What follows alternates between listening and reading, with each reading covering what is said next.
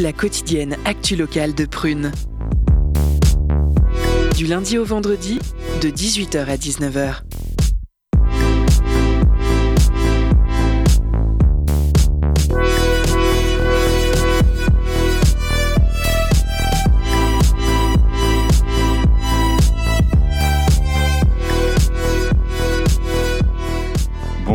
Bonjour à toutes et à tous et bienvenue dans Curiosité, votre émission d'information locale sur Prune 92 FM.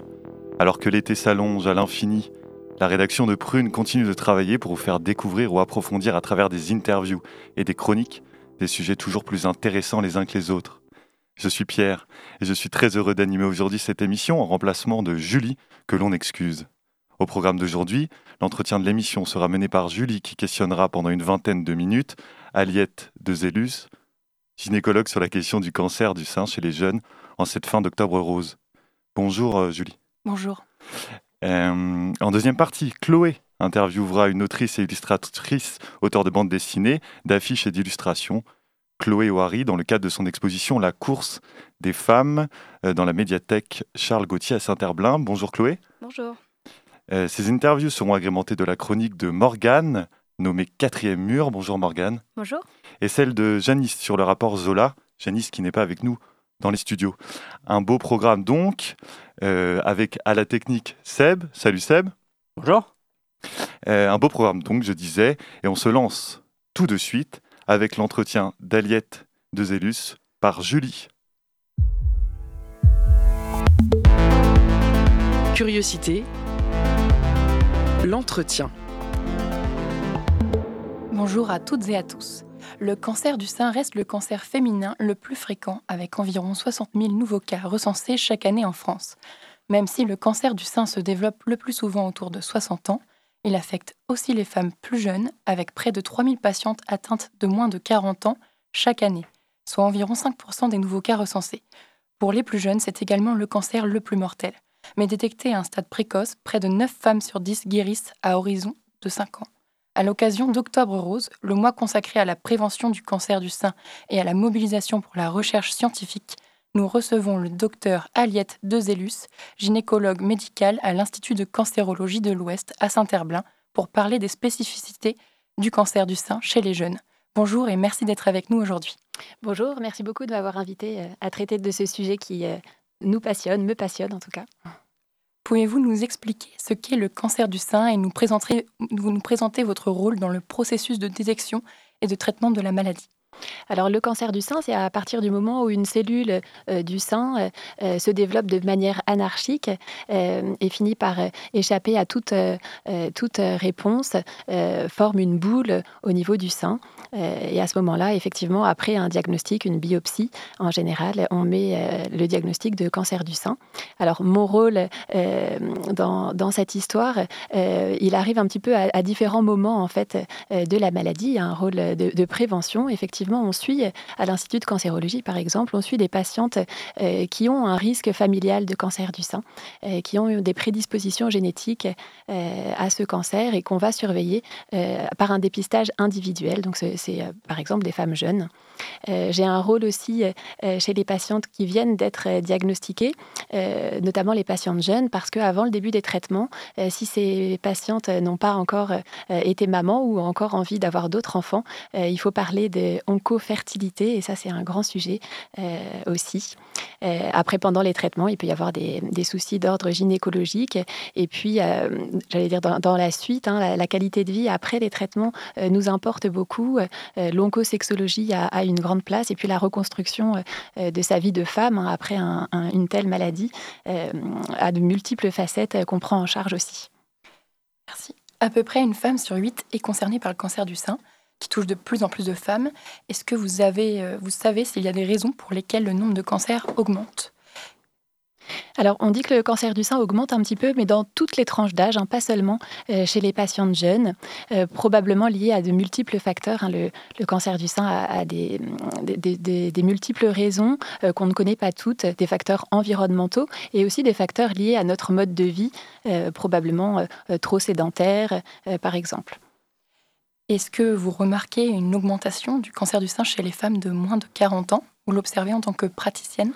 Alors oui, on en voit euh, beaucoup, notamment dans, un centre comme le nôtre. Après, on a un biais aussi hein, de, recrutement parce qu'on voit beaucoup les femmes jeunes. Euh, mais c'est vrai que le, message à faire passer aujourd'hui, c'est qu'on peut avoir un cancer du sein avant 40 ans, avant 30 ans même, euh, et que si on a une anomalie au niveau de, de la poitrine, il faut consulter. la plupart du temps, c'est bénin, mais un cancer du sein peut arriver avant 30 ans. Pouvez-vous nous expliquer quelles sont les spécificités du cancer du sein chez les femmes jeunes? Alors, les, tumeurs parfois sont plus agressives chez une femme jeune, euh, notamment quand il y a des, prédispositions génétiques. Et parfois, malheureusement, on dépiste aussi un petit peu plus tard ce cancer parce que les femmes jeunes n'ont pas accès au dépistage. Je ne sais pas si on en reparlera plus tard, mais le dépistage organisé euh, se fait à partir de 50 ans. Donc, ces femmes n'ont pas accès à ces, dépistages précoces. Euh, et puis après, c'est la, spécificité de la prise en charge des, traitements et puis de, la qualité de vie, comme on disait, de la fertilité notamment. On en reparlera en effet. Lorsqu'une femme est concernée par un antécédent génétique, est-ce que euh, le suivi est renforcé, le suivi que vous apportez en tant que gynécologue? Oui, tout à fait. C'est important pour toute femme de se renseigner un petit peu dans sa famille hein, pour savoir quels sont les antécédents, que ce soit du côté de son père ou du côté de sa mère. C'est important s'il y a des cancers du sein à des âges jeunes, des cancers euh, des ovaires ou d'autres cancers, euh, de faire un petit point et des consultations d'oncogénétique sont, euh, sont accessibles pour cela, pour déterminer si effectivement il y a une mutation qui nous donne un risque plus élevé de cancer du sein. Et évidemment, l'idée c'est pas juste de, de savoir et d'avoir une épée de Damoclès au-dessus de la tête, c'est de prendre son avenir en main, d'avoir un dépistage, euh, par exemple, pour les mutations génétiques par IRM mammaire, mammographie tous les ans à partir de l'âge de 30 ans, et puis un suivi clinique plus important ou bien aussi de pouvoir euh, faire des démarches de chirurgie préventive. Et ça, on accompagne aussi un certain nombre de femmes tous les ans pour ces démarches de chirurgie préventive. Aucun dépistage mammographique n'est recommandé lorsqu'on a moins de 50 ans. Comment peut-on diagnostiquer un cancer du sein? Alors, avant 50 ans, c'est par la palpation, en fait. Mm. Hein. Euh, toute femme doit consulter au moins une fois par an, dans l'idéal, un gynécologue ou un médecin traitant ou une sage-femme pour une palpation mammaire. Euh, peut, peut, aussi faire des autopalpations, même si ça ne remplace pas la, palpation du médecin.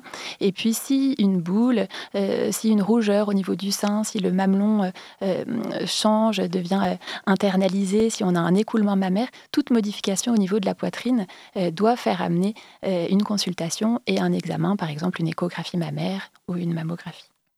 Ok, ce sont les, gestes à connaître, les, moyens euh, pour prévenir le cancer du sein? Oui, tout à fait. C'est vraiment déjà le, diagnostic clinique, la palpation. Et puis, à part, effectivement, pour les, quelques euh, personnes plus rares, hein, c'est 5 à 10% seulement des cancers du sein qui sont d'origine génétique, d'origine héréditaire. Ces patientes-là ont forcément un suivi renforcé.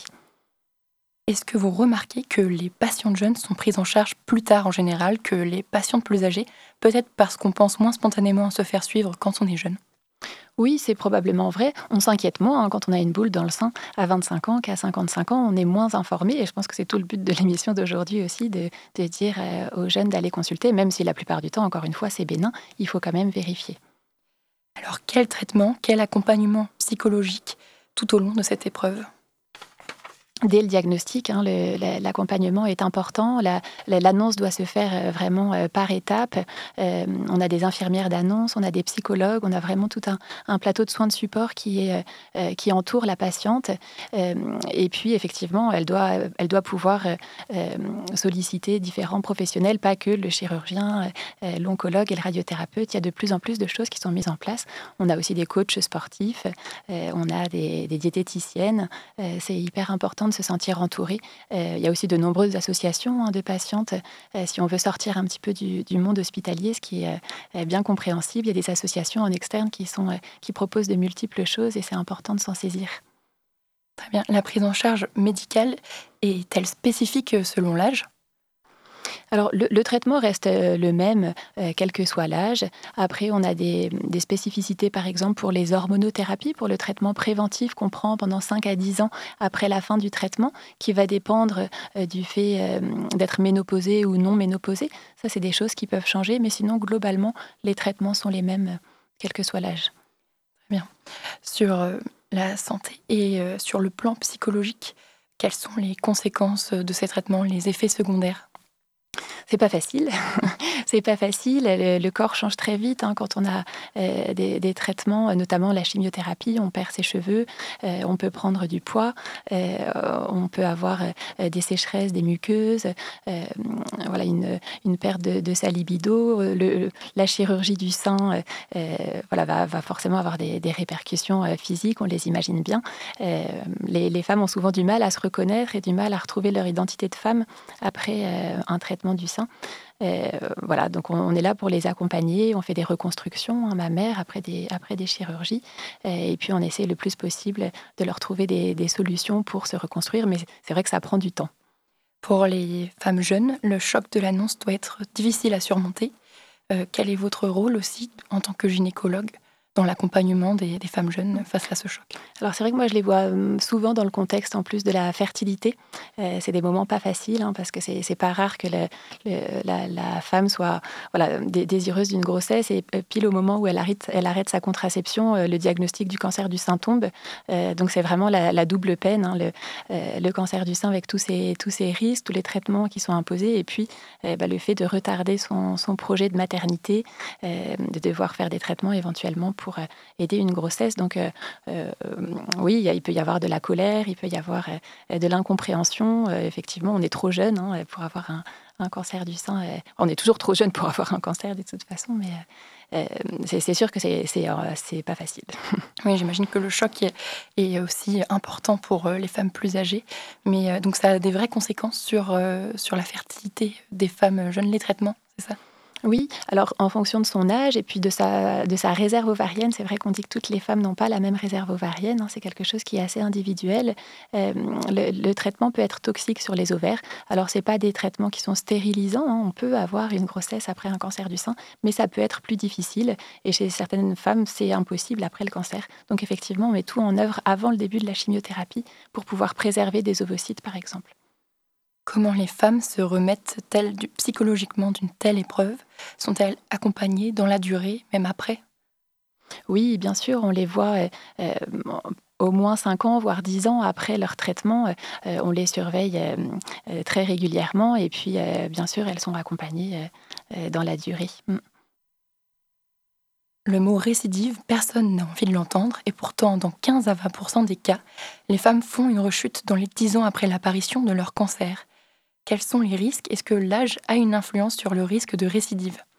Alors, c'est plus les, critères pronostiques de la, maladie initialement. Hein. Un cancer du sein à un âge jeune n'est pas forcément plus grave euh, qu'un cancer du sein plus âgé. Euh, mais euh, effectivement, voilà, tous ces critères sont à prendre en compte. Et si on a eu un cancer du sein à un âge jeune, on a peut-être plus de risques d'en faire un deuxième au cours de sa vie, raison pour laquelle les traitements sont plus prolongés, notamment les hormonothérapies. Merci beaucoup euh, pour cette euh, première euh, partie d'entretien. Il est l'heure de se faire une première pause musicale avec Alanage de UTO.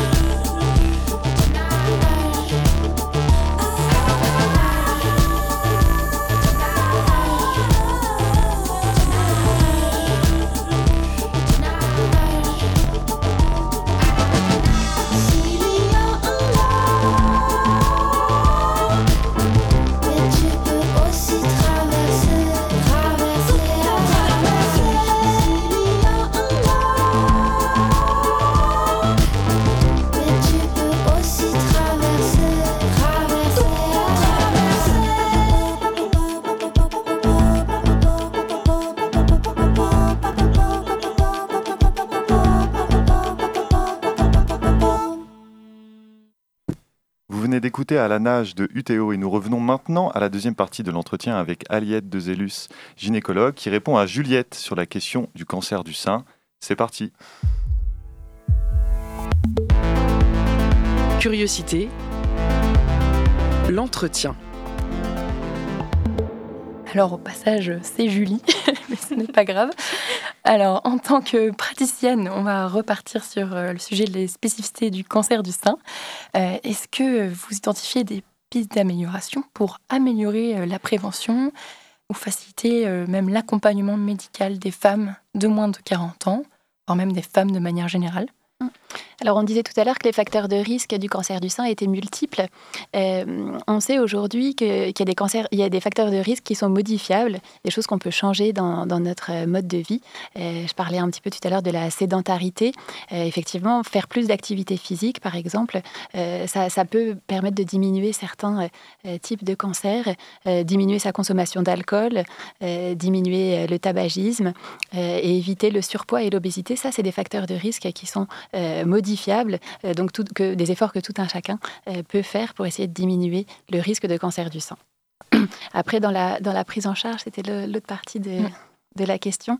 Euh, est-ce que vous pouvez préciser un petit peu pour, pour, faciliter l'accompagnement médical des femmes de moins de, 40 ans, je parle d'un accompagnement par le traitement médical ou sur le plan psychologique. Est-ce que voilà, vous trouvez qu'il y a assez de, de monde autour des femmes pour les accompagner sur le plan psychologique. Je crois qu'on a de la chance en France hein, d'avoir beaucoup de, beaucoup de choses à notre disposition. Euh, il faut surtout que les femmes sachent s'en saisir, sachent que ça existe déjà, euh, et puis qu'elles sachent demander de l'aide. Euh, mais on a quand même beaucoup de chance en France d'avoir déjà des soins qui sont complètement pris en charge, remboursés, et aussi les soins de support. On prend en charge la douleur, on prend en charge la fertilité, on prend en charge la sexualité, on prend en charge la psychologie. Alors ça ne veut pas dire que tout ça c'est facile, hein, mais c'est vrai que il existe des choses. Donc, euh, je crois que euh, voilà, il faut, savoir trouver les, aides au, bon endroit, et notamment dans, les, grands centres de cancérologie. Toutes ces, choses sont proposées au sein d'un même centre, mais sinon, ça peut être aussi à l'extérieur, évidemment. Hein. Euh, savoir se faire aider par un, praticien en hypnose, en acupuncture, si ça peut aider à supporter les traitements, au contraire, il faut le faire je, me, disais ça, on est souvent perdu quand on doit se tourner vers le corps médical, euh, quand on est un patient ou une patiente lambda, en l'occurrence. Euh, qu'est-ce que vous conseillez comme euh, cheminement pour aller voir, pour aller voir quelqu'un? Est-ce qu'on s'adresse directement à, un ou une gynécologue? Est-ce qu'on va d'abord voir son médecin traitant? Est-ce qu'on va directement voir un centre de cancérologie? Comment vous conseillez? Parce que mm. parfois, on ne sait pas qui s'adresser, on est un peu perdu, on ouvre Doctolib, on ne sait pas trop. enfin voilà, quels sont les bons réflexes peut-être? Alors, si j'ai moins de 40 ans et que je sens une boule dans mon sein qui ne passe pas, hein, j'ai mes règles, la boule reste, elle est là depuis quelques semaines, euh, effectivement, il faut aller au plus simple, j'allais dire au plus rapide. Je pense que c'est le médecin traitant euh, euh, souvent le plus disponible quand on a la chance d'en avoir, ou bien ça peut être la sage-femme aussi, ou, le ou le gynécologue qui va faire refaire un examen et puis prescrire après une mammographie par exemple ou une échographie mammaire. Je, pense que le relais de proximité, ça reste ces trois professionnels. Alors moi, c'est vrai que j'ai une question parce que souvent, euh, quand on parle à notre entourage, surtout euh, en tant que, jeune femme, euh, moi, de plus en plus, j'ai des amies qui me disent qu'elles vont pas chez la gynécologue, non seulement parce qu'elles ont peur d'être jugées, mais aussi parce qu'elles sont effrayées par cet examen. Alors, Qu'est-ce que vous pouvez dire là tout de suite par rapport à cet examen justement gynécologique qui est finalement, comme vous l'avez dit, très important mmh. Qu'est-ce que vous pouvez dire pour rassurer ces jeunes femmes? Alors, quand je vois des jeunes femmes et des très jeunes femmes, euh, souvent la première consultation, euh, on fait que discuter.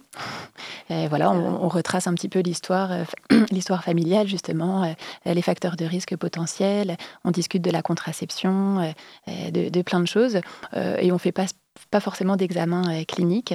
Et puis après, voilà, quand on, se connaît mieux, et puis en fonction de si la, si la femme est prête, effectivement, on va faire la palpation mammaire, on va faire l'examen gynécologique. Euh, au niveau de l'examen gynécologique, c'est vrai que les premiers frottis, maintenant, on les fait à 25 ans, mmh. donc c'est pas si jeune. Euh, voilà, on n'est pas obligé de se précipiter sur le spéculum chez voilà, la, jeune de 18 ans qui vient, on fait, on fait plus. on fait Merci. Merci. Pour celles et ceux qui souhaitent en savoir plus sur le sujet, avez-vous des conseils, lectures, podcasts à nous partager Quelques sites de référence pour s'informer, ou simplement aussi mm. soutenir la recherche. Euh, oui, alors il y a un très beau film documentaire qui a été réalisé par une de mes patientes qui parle voilà, du cancer du sein chez, chez la femme jeune, qui s'appelle Ludmilla s'en va en guerre. Euh, qui a été rediffusé, je crois, là au mois, de, au mois d'octobre rose. Euh, c'est vrai qu'il est très bien fait, c'est, euh, c'est très complet comme, comme documentaire. donc ça, ça, ça peut être une, c'est la première idée qui me vient. Après, effectivement, il y a aussi des, sites plus officiels, hein, le site de l'INCA, où tous les, tous les sites internet des, centres de lutte contre le cancer ont des, des informations sur, sur les, différents cancers, les traitements, les moyens de prévention. Ok. Est-ce que vous auriez un, conseil à partager aux, jeunes femmes qui nous écoutent euh, pour, euh, pour prévenir justement le cancer du sein euh, de ne pas avoir peur. Je pense que c'est vrai que la, question était très intéressante, hein, de ne pas avoir peur de consulter. Euh, euh, voilà, on fera rien qui, que, la, que la femme ne voudra pas, hein, évidemment.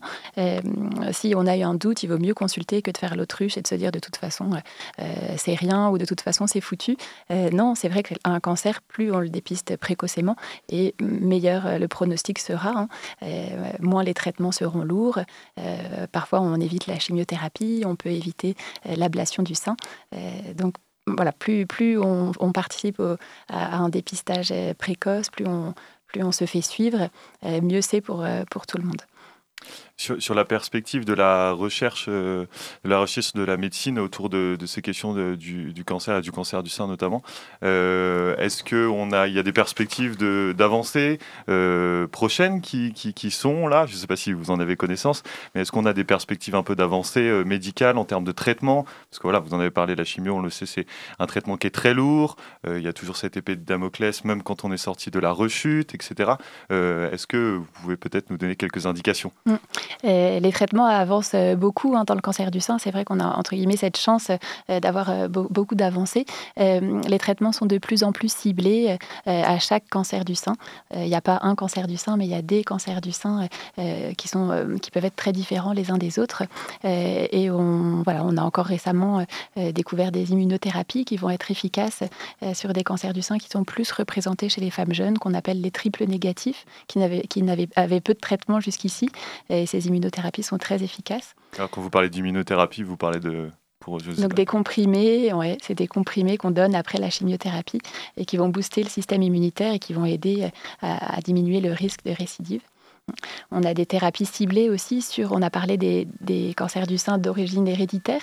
Euh, on a des thérapies ciblées aussi maintenant euh, qui, sont spécifiques à ces cancers du sein et qui vont être très efficaces sur ces formes-là qui avant étaient des formes euh, plus graves. Donc oui, ça, avance beaucoup. Alors que ce soit au niveau des traitements, mais on avance aussi bah, sur, sur la côté, on avance sur la préservation de la fertilité, on avance sur la, la, qualité de vie après les soins. Donc oui, c'est plutôt optimiste tout ça.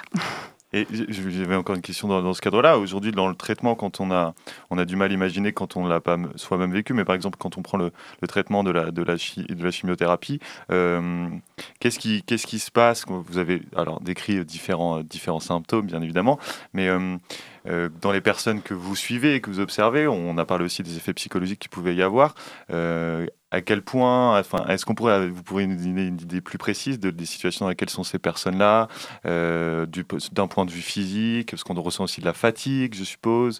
Euh, il y a aussi, et donc du coup, qui dit fatigue dit aussi peut-être de l'isolement social, parce qu'on a plus de mal à sortir. Qu'est-ce que vous avez peut-être comme, euh, exemple à nous donner sur ces questions-là? Oui, tout ça, euh, tout ce que vous avez dit, c'est vrai.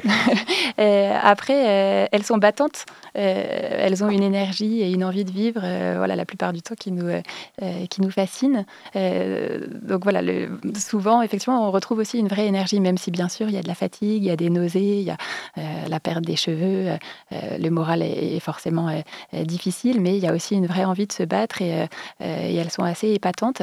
J'allais dire, souvent, le plus difficile, c'est après les traitements. une fois que euh, euh, la chimiothérapie est passée, la chirurgie est passée, la radiothérapie c'est terminé. Elles ont eu un sentiment un petit peu d'abandon. Et comme, je vous disais tout à l'heure, le, voilà, le, corps a changé très vite. Il s'est passé beaucoup de choses dans l'espace de peu de mois. On a du mal à se reconnaître. Et là, la fatigue qui traîne, euh, on en a marre. on n'en veut plus. On a envie de tourner la page. Souvent, l'entourage a aussi un peu tourné la page parce que voilà, les traitements sont finis. Donc c'est bon, maintenant tu es guéri. En fait, c'est pas si simple que ça. voilà, on, reste toujours un peu malade voilà, dans, le coin de sa tête. On a toujours cette peur de la récidive. Il y a beaucoup de choses qui ont changé aussi psychologiquement. donc, voilà, de, ce que j'observe, c'est plus l'après qui est difficile et, du coup, le, fait de, de, les soutenir voilà, sur, sur plusieurs mois, plusieurs années après est important. D'où l'importance d'un accompagnement dans la durée, j'imagine. Merci pour vos réponses et vos éclairages. La mobilisation continue ce mois-ci et toute l'année en France et à Nantes, avec notamment la Ligue contre le cancer euh, Loire-Atlantique et d'autres organismes engagés pour lutter contre le cancer du sein. Je vous partage également un podcast inspirant à écouter pour préparer cette interview, My Boob Story, euh, un témoignage du, parcours de Sophie Hoffman, atteinte du cancer du sein, avec euh, un objectif, casser les tabous et les clichés sur le cancer. J'ai trouvé ça très intéressant, donc je vous le partage ici. Merci à vous. Merci. Merci beaucoup pour cet euh, entretien très instructif. on enchaîne avec la chronique de Morgane. C'est le quatrième mur sur Prune 92 FM.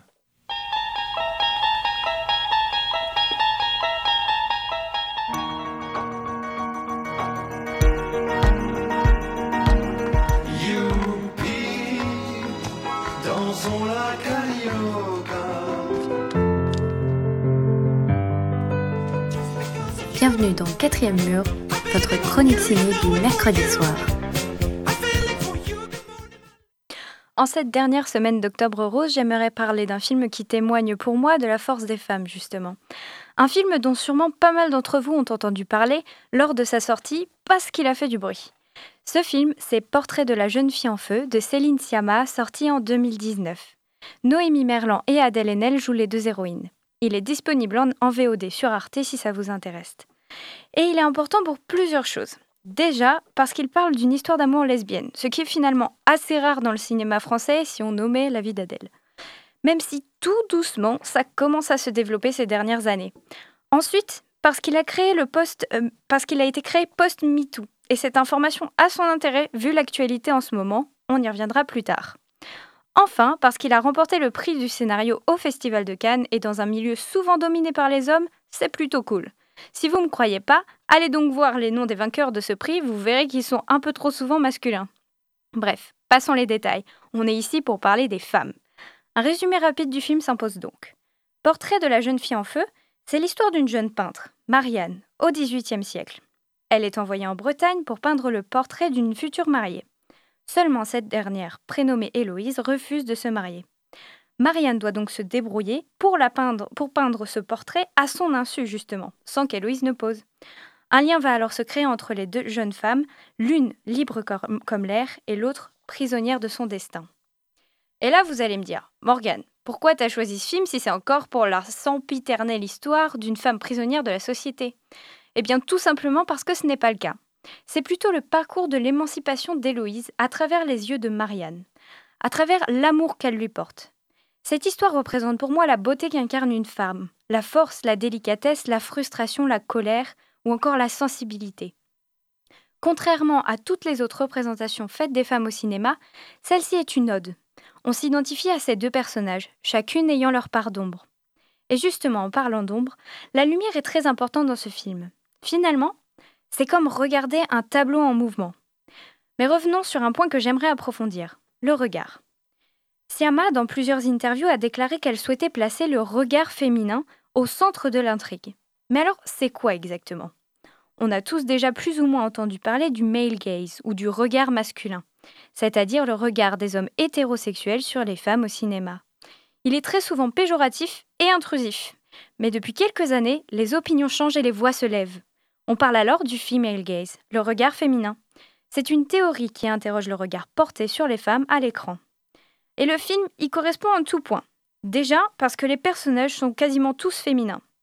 Il est filmé du point de vue de la femme, Héloïse incarne le rejet du patriarcat, et enfin, un point qui n'est pas des moindres, les corps ne sont pas filmés comme des objets mais bien comme des œuvres d'art.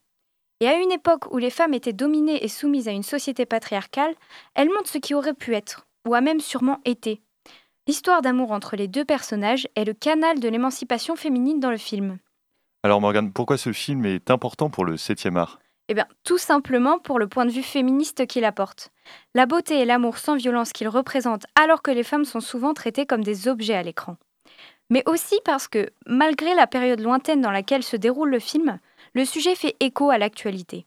Je fais ici référence au nouveau procès pour viol qui vise encore une fois Harvey Weinstein.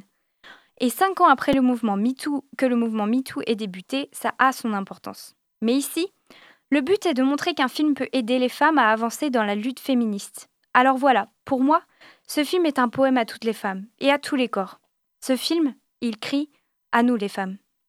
Merci Morgane pour cette euh, chronique. J'espère que ça a pu donner envie d'aller voir ce film, Portrait de la jeune fille en feu de Céline Sciamma. Tout de suite, c'est le moment tant attendu par nos chers auditorices, la pause cadeau. La pause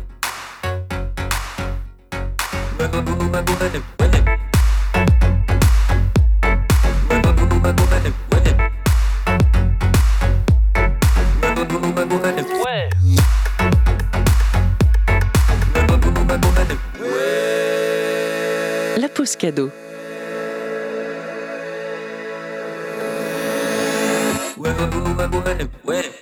Ce soir, Prune et la soufflerie te font gagner des places pour le concert de Star Feminine Band du jeudi 3 novembre à 20h30. Le collectif Star Feminine Band se compose de sept jeunes artistes béni- béninoises. C'est euh, avec leur professeur de musique, excusez-moi, André Balaguemont, qu'elles apprennent à chanter, jouer et surtout qu'elles arrivent à sortir leur premier album. Leurs musiques sont teintées de folk traditionnel et rock garage, où les sujets comme l'émancipation féminine, l'optimisme et la liberté sont majeurs.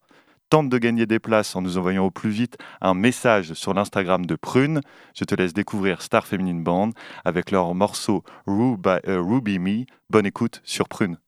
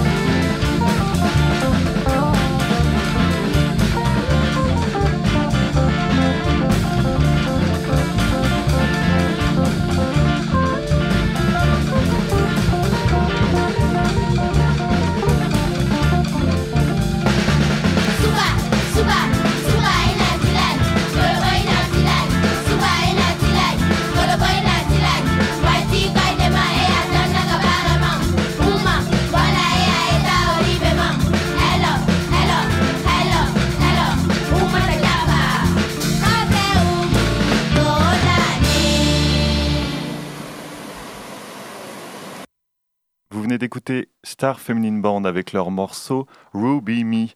C'est maintenant l'heure du Zoom avec l'interview de Chloé Wary, autrice et illustratrice qui expose en ce moment à la médiathèque Charles Gauthier à Saint-Herblain. C'est parti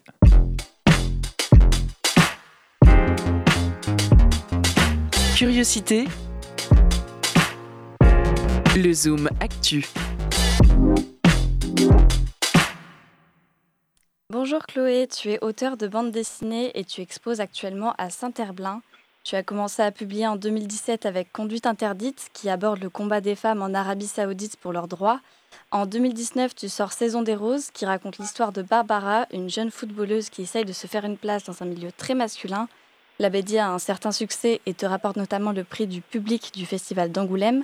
Enfin, ta dernière BD, c'est Bitoff sur scène, dans laquelle on se retrouve en immersion avec toi face à l'orchestre Insula Orchestra et leur reprise du grand compositeur Beethoven. Comment t'es venue euh, la bande dessinée, Chloé? Plutôt par le dessin ou la volonté de raconter des histoires? Bonjour, euh, merci pour, euh, pour l'interview. Ben, moi, ça m'est venu, je pense, avec, avec le dessin. C'était le premier, ouais, c'était les, les, premiers rapports à la lecture et à la BD à travers les mangas. Donc, d'abord une sensibilité graphique et puis euh, voilà, après avec le temps, euh, euh, plus on lit, plus on dit que c'est cool quand les dessins ils racontent un truc. Donc voilà, ça a fait sa route comme ça. D'accord, c'est pas passé par peut-être par des, des, cours de dessin, non? Euh, Oui, euh, j'ai pris, en fait, j'ai toujours pris des cours de dessin depuis toute petite euh, à la MJC. Et au début, j'avais fait des, des cours pour les enfants. Et euh, vers la quatrième, il y a un cours de bande dessinée qui a ouvert. Du coup, c'était trop bien. Et là, j'ai vraiment euh, commencé à, faire des vraies planches. Euh, parce qu'il y avait du matériel, il y avait des, des feuilles canson, il y avait des, de l'encre de Chine, de l'aquarelle, il y avait plein de, plein de choses en fait pour expérimenter. Du coup, je sortais un peu de mon stylo bille et de mes, et de mes surligneurs euh, euh d'école et, et du coup, c'était hyper intéressant. Ça m'a, ça m'a fait un peu découvrir aussi les différentes étapes euh, de la BD traditionnelle. Donc voilà, on faisait vraiment à l'ancienne, quoi, crayonné, en page, mise en couleur. Puis à la fin de l'année, il y avait une petite expo dans la MJC. Donc non, c'était hyper bien. C'était des cours géniaux. On parlait beaucoup aussi. C'est un âge où, où ouais, au collège, c'est pas forcément très mature. Et ces cours-là bah, c'était super chouette parce qu'on se mettait à parler de la société. Euh, et pourtant, on avait 14 ans, quoi. Donc, c'est le prof était, était génial, en fait.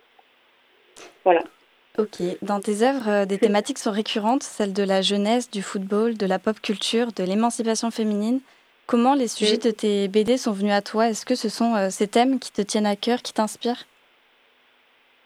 Euh, je sais pas trop comment c'est venu, mais ouais, c'est des thèmes qui, euh, qui me parlent. Je, euh, je crois que j'aimais beaucoup lire des mangas avec des héroïnes féminines que je m'identifiais. Du coup, très vite, quand j'ai commencé à dessiner mes premières histoires, c'était toujours des, des ados, des jeunes filles à qui il arrive des trucs, qui s'en sortent plus ou moins bien, etc. Du coup, je crois qu'il y avait toujours un peu cette quête, euh, cette lutte pour exister, pour s'émanciper d'un, j'en sais rien moi, que ce soit d'une relation sentimentale ou, d'un, ou d'un environnement hostile. Euh, c'est, en fait, j'ai, je crois que j'ai commencé à fabriquer mes personnages dans ce sens-là. Et puis moi, ma personnalité dans ma vie, ça, ça, je sais pas, il y avait comme un, comme des trajectoires qui se, euh, qui corrélaient quoi. Donc euh, voilà. Oui, ton inspiration du coup vient aussi de ta propre expérience. C'est notamment le cas pour euh, ta bande dessinée euh, Saison des Roses, puisque tu pratiques et es passionné de football euh, depuis l'enfance. À quel point as-tu puisé dans ta propre expérience Y a-t-il des scènes peut-être ou des paroles que tu as déjà vues ou vécues? Ouais, bien sûr. alors pour, pour le coup, la BD m'a réconcilié avec le foot, avec la pratique du foot, Saison des Roses, parce que malheureusement j'avais j'avais arrêté de jouer à partir d'un certain âge et je m'étais concentrée vraiment que sur le dessin. Et j'étais restée euh, spectatrice quoi, du football, euh, supporter euh, très assidue et, et, très, voilà, très fidèle au PSG. Et, mais par contre, sur le terrain, j'avais plus du tout ma place. Donc, grâce à Saison des Roses, j'ai renoué avec, avec, avec un club, avec, enfin, avec le foot surtout, parce que c'est la première fois que je joue en club en fait. Et, et du coup, c'était trop bien parce que tout d'un coup, j'ai eu accès à tout un monde. Donc des entraînements, des matchs, un jargon, plein de choses que je fantasmais et qui sont devenues réelles. Et, euh, et du coup, tout ça, ça m'a nourri ouais, pour, euh, pour écrire le livre, pour écrire les scènes d'action, pour vraiment écrire un groupe euh, de meufs sur le terrain. Je me suis beaucoup inspirée, j'ai beaucoup observé en fait les joueuses autour de moi, euh, l'entraide, parfois l'animosité qu'il peut y avoir sur le terrain, tellement on est dans la, dans la lutte et dans la gagne, et, et aussi le soutien les encouragements. Donc tout ça, c'était une matière incroyable pour, euh, pour faire mon livre. Est-ce que tu dirais que ta BD a une fonction euh, politique peut-être, voire militante? Ouais, bah oui, c'est sûr. C'est sûr. Euh, je pense que toute façon, de base, dès que tu t'inscris en club et que tu fais du foot, même si c'est pas ta, ta motivation d'être dans le militantisme, quelque part, c'est un acte politique qui est très engageant. Après, on prend part à cet acte-là ou pas. On décide d'en faire euh, sa lutte ou pas. Mais euh, moi, en tout cas, euh, je crois qu'il y a un discours politique très présent, qui n'est pas forcément très, qui est pas mis forcément au premier plan. je vais dire que dans les dialogues, c'est pas forcément sur ça que je vais appuyer. Quoi. Moi, je raconte vraiment l'histoire d'une adolescente, c'est ça qui m'intéresse et la politique, euh, les enjeux, ça transpire à travers elle ce qu'elle vit en fait, à travers la, la description de, de, tout son univers, des choix qu'elle va faire, des contraintes euh, qui sont aussi euh, celles de la société, des, des, dogmes, des, des, stéréotypes, etc. Donc ouais, il y a, forcément du politique toujours. je crois que je crois que c'est difficile de s'en défaire. J'ai vu que tu mets des QR codes dans tes BD, tu invites des danseurs à tes expositions. Celles-ci sont de petites mises en scène comme une plongée dans tes dessins. Tu as aussi créé un jeu de société qui mêle foot et BD. Est-ce que c'est une volonté pour toi de moderniser la bande dessinée, de la rendre plus dynamique, plus jeune, de briser les codes peut-être? Alors j'ai pas du tout euh, cette prétention et je considère vraiment que la bande dessinée se suffit à elle-même. Euh, c'est marrant parce que j'ai fait une rencontre hier euh, dans dans une, dans une maison barrée. Et on m'a demandé euh, si euh, mon but ultime, c'était pas plutôt de faire un film, comme si le livre, euh, comme si le livre, l'objet BD, n'était pas un objet final, quoi. Comme si ça pouvait pas être, ouais, un, un, but en soi et comme si ça pouvait pas se suffire. Et, et j'avoue que moi, mon livre, il, il, me, il, me, il me satisfait entièrement dans le sens où il existe, en fait. Et, et, euh, et après, tout ce qui vient euh, autour euh, enrichir le médium, pour moi, c'est du plus, mais euh, pas du tout essentiel. Quoi. Ce qui compte, c'est l'histoire, c'est ce qu'on raconte. Parce que qu'il y ait du QR code, euh, qu'il y ait du spectacle et de la mise en scène autour, c'est bien. Mais si le livre il raconte un truc euh, inintéressant, ben on aura beau pimper de tous les côtés, la matière, la matière première, si elle n'est pas de qualité, ça marche pas quoi. Donc, euh, j'aime bien quand ça a du sens. Ouais, le QR code, en l'occurrence, ça nous amène pour des sur scène dans, dans un univers vidéo qui permet de voir des extraits du, du, euh, du spectacle euh, duquel je parle dans la BD. Euh, le battle que j'ai pu faire euh, euh, pour la fin de ma résidence en lien avec ma, ma prochaine BD, c'est pareil, c'est parce que il y avait une résonance avec avec ce que raconte mon prochain livre et qu'on était sur un événement festif et qu'on avait envie de rassembler du monde autour d'un ouais de, quelque chose qui, qui, sort un peu du livre pour aussi mélanger les disciplines et voir quelle connexion ça peut créer, quel public pourrait se rencontrer, etc. Donc créer des ponts, je dirais, entre les entre les disciplines, mais sans que l'une ne prévalue sur l'autre en fait. C'est vraiment un échange de bons procédés quoi. D'accord. Et peut-être cherches-tu aussi par là à te rapprocher de tes lecteurs. Finalement, tu réalises aussi d'ailleurs euh, des ateliers régulièrement pour faire euh, découvrir la bande dessinée aux plus jeunes?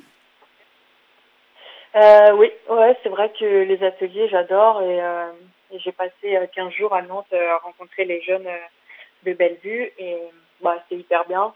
Ils sont, ils sont super cool. Et, et ouais, je crois que j'aime bien faire ça. C'est, en tout cas là, en l'occurrence, j'étais bien accueillie. Les professeurs, ils avaient trop bien bossé avec les avec les élèves sur la BD, donc c'était c'était trop agréable quoi, parce qu'il y avait plein de questions. Il y avait moi j'aime bien, ils sont jeunes et du coup euh, ils, ont, ils ont pas de filtre et euh, et du coup on parle librement de tout. Et moi ça me permet de me remettre en question souvent sur sur plein de choses quoi, parce que hum, parfois on croit on croit savoir des choses.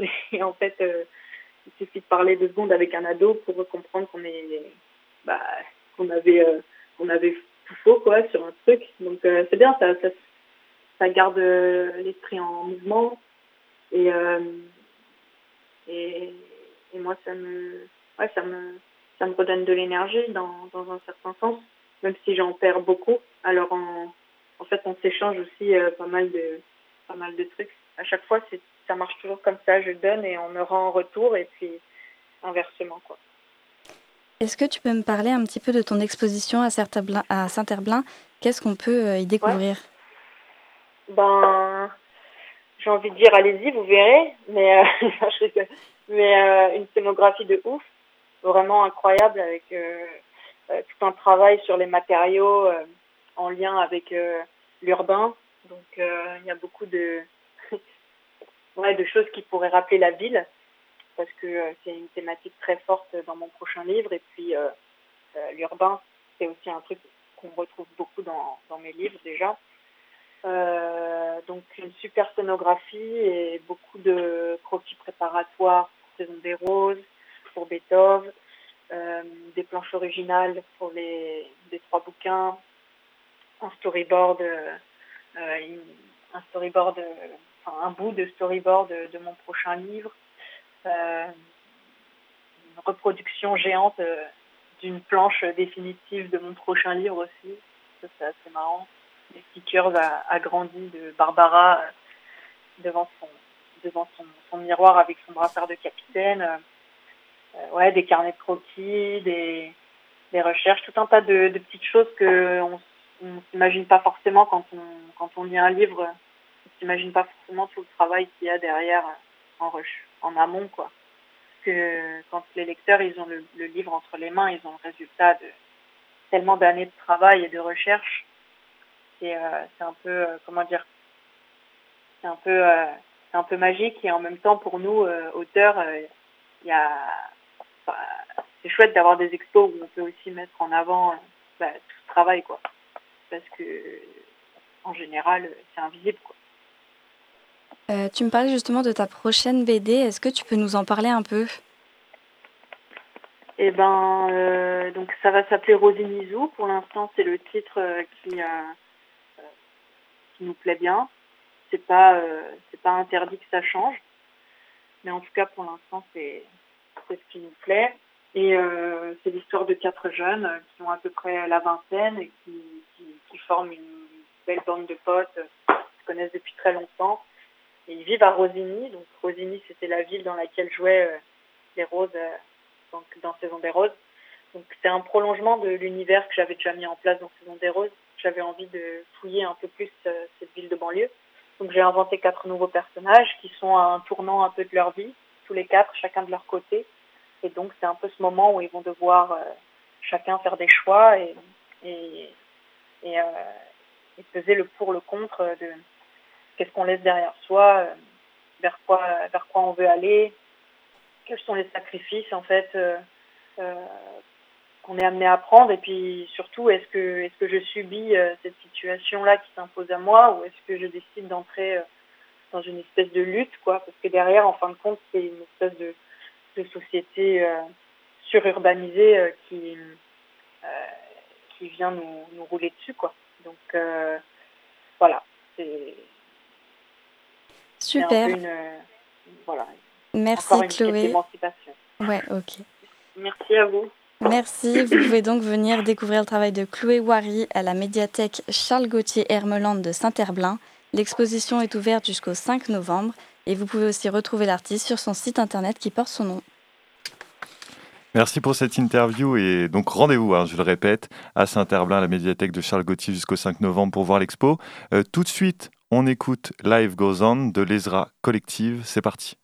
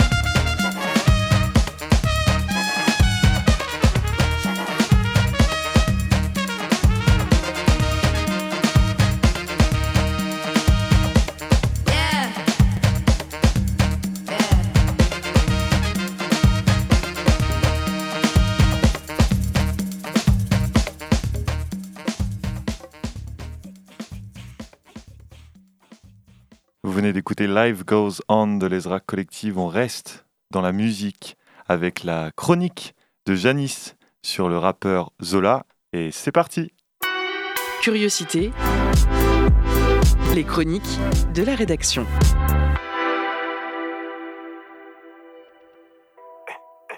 Les chicanes ont levé mes poteaux, des poteaux sont partis à moto. L'OPJ tourne l'écran pour que je puisse voir toutes les photos. L'OPJ veut manger la descente de mon auto. Je connais des bosseurs qui font l'auto.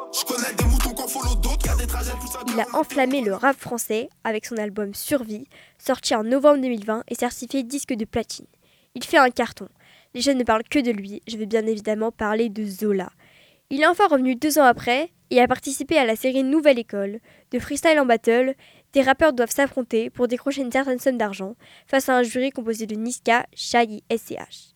Il a ensuite enchaîné avec un single appelé Papel.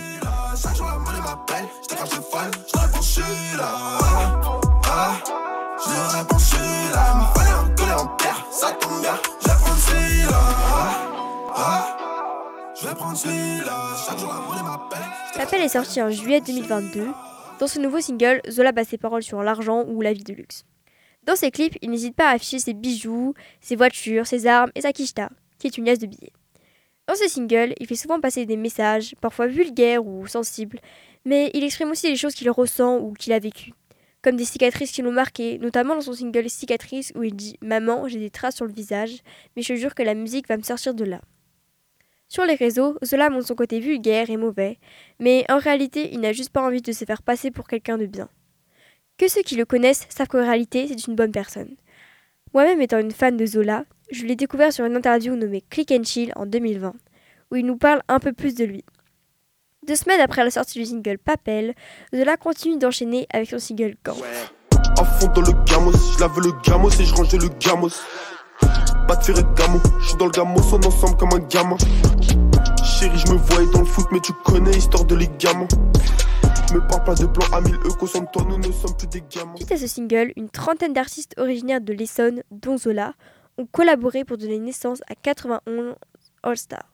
Une compilation de 27 titres sortie en juillet, avec un seul objectif, mettre en avant la diversité du rap dans le 91. On retrouve Nino, Cynic, Weshden, Pramsito, Zola et d'autres. Je sais que souvent, la sortie du single enchaîne avec un projet comme un album ou un feat.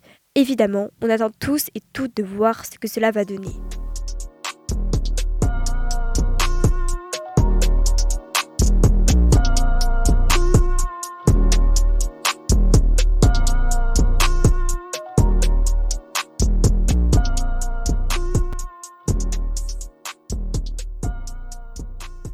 Évidemment, on attend tous de voir ce que cela va donner. Merci beaucoup pour cette chronique, Janice. On rappelle que c'était, euh, elle était en stage de troisième, euh, il me semble, à Prune, et c'était sa première chronique qui était enregistrée. Et je pense qu'on peut le dire, c'était une réussite, Martial. Euh, il est malheureusement l'heure de se quitter. C'est la fin de cette émission.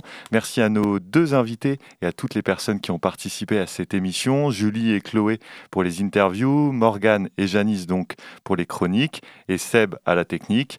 Celle-ci sera disponible en podcast dès demain sur le site de prune.net.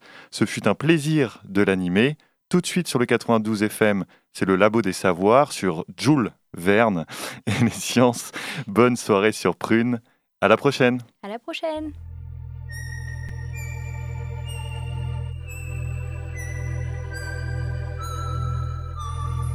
Curiosité du lundi au vendredi de 18h à 19h et en podcast sur prune.net.